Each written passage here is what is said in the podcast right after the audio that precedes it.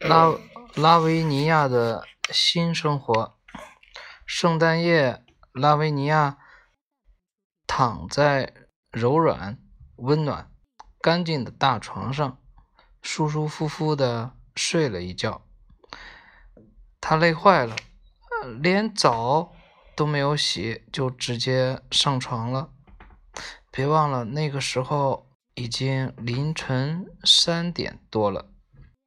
当然，他弄脏了枕套和床单。尤其是床尾放脚的地方。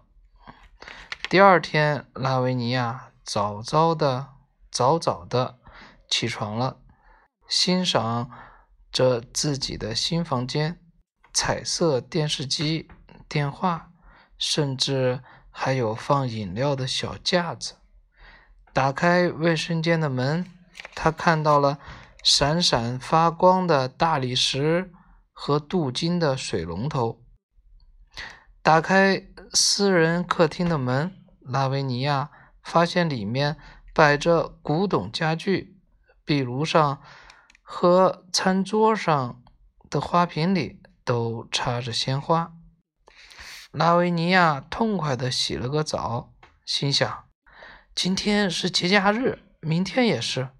不过商店一开门，我就要去。换一身内衣，尽管拉维尼亚的内衣不像他以前穿的外套那么差，但也是破破烂烂的，和现在的新大衣一点都不匹配。况且他也没有袜子，连破袜子都没有。不过话说回来，您见过一个？穿着袜子卖火柴的女孩吗？幸运的是，拉维尼亚选的鞋子不是短筒的，从外面看不出她没穿袜子。穿好衣服，拉维尼亚犹豫了一会儿，她不知道自己该去按铃叫人把早餐送到房间来，还是自己到酒店的餐厅去吃。最后，拉维尼亚决定下楼吃早餐。要知道，他是一个喜欢热闹的孩子，他想要和酒店里的其他客人交朋友。拉维尼亚选了餐厅正中间的一张桌子，这样他就可以舒服的边吃边四处张望了。他点了一份。非常丰盛的早餐，一杯上面铺了一层奶油的热巧克力，刚出炉的面包，黄油，五种不同口味的果酱，刚烤好的蜂蜜饼干，鸡腿、鸡蛋煎火腿，柚子汁，各种坚果，炸薯条，牛奶变半麦片和奶酪。或许你们会觉得这一顿早餐太多了，但是别忘了，拉维尼亚已经饿了三天，而且他好多年没有吃过一顿饱饭了。圣诞夜的时候，他只想到从头到脚换身新衣服，兴奋的连肚子饿都忘记了。睡了一觉，拉维尼亚。感到更饿了，而且很显然，卖火柴的小女孩不能抗拒眼前的诱惑。她从小推车上不停地拿着食物，堆满了自己面前的桌子。再说了，拉维尼亚没有上过学，不知道在公共场合要注意自己的行为。他贪心的东吃一口，西吃一口。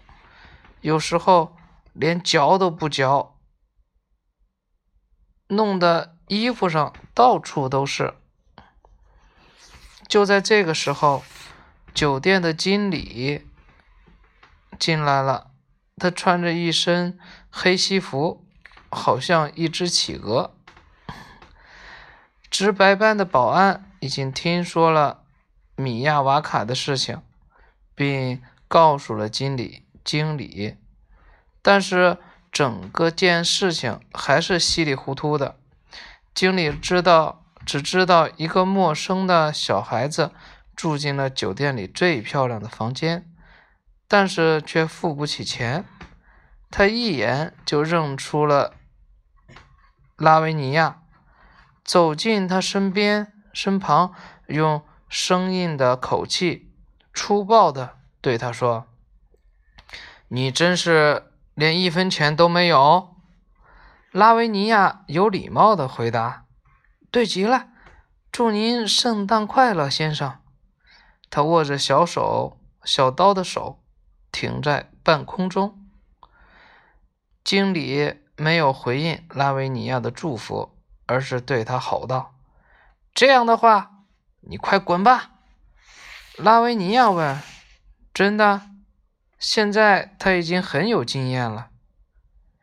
我马上就叫警察了，经理说：“我要把你抓起来，你还得付给我昨晚、昨天晚上的房钱和今天早餐钱。如果你付不起，就要坐牢。快拿钱来！”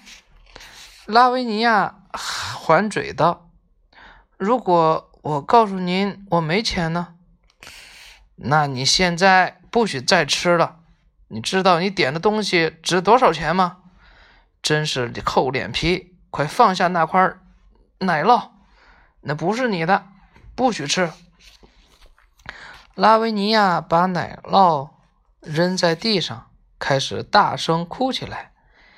他并不是真的很伤心，只是想捉弄一下凶巴巴的经理。经理。好了，他要捉弄他，怎么捉弄呢？只要明天才能知道了。明天的题目是？热闹的早餐。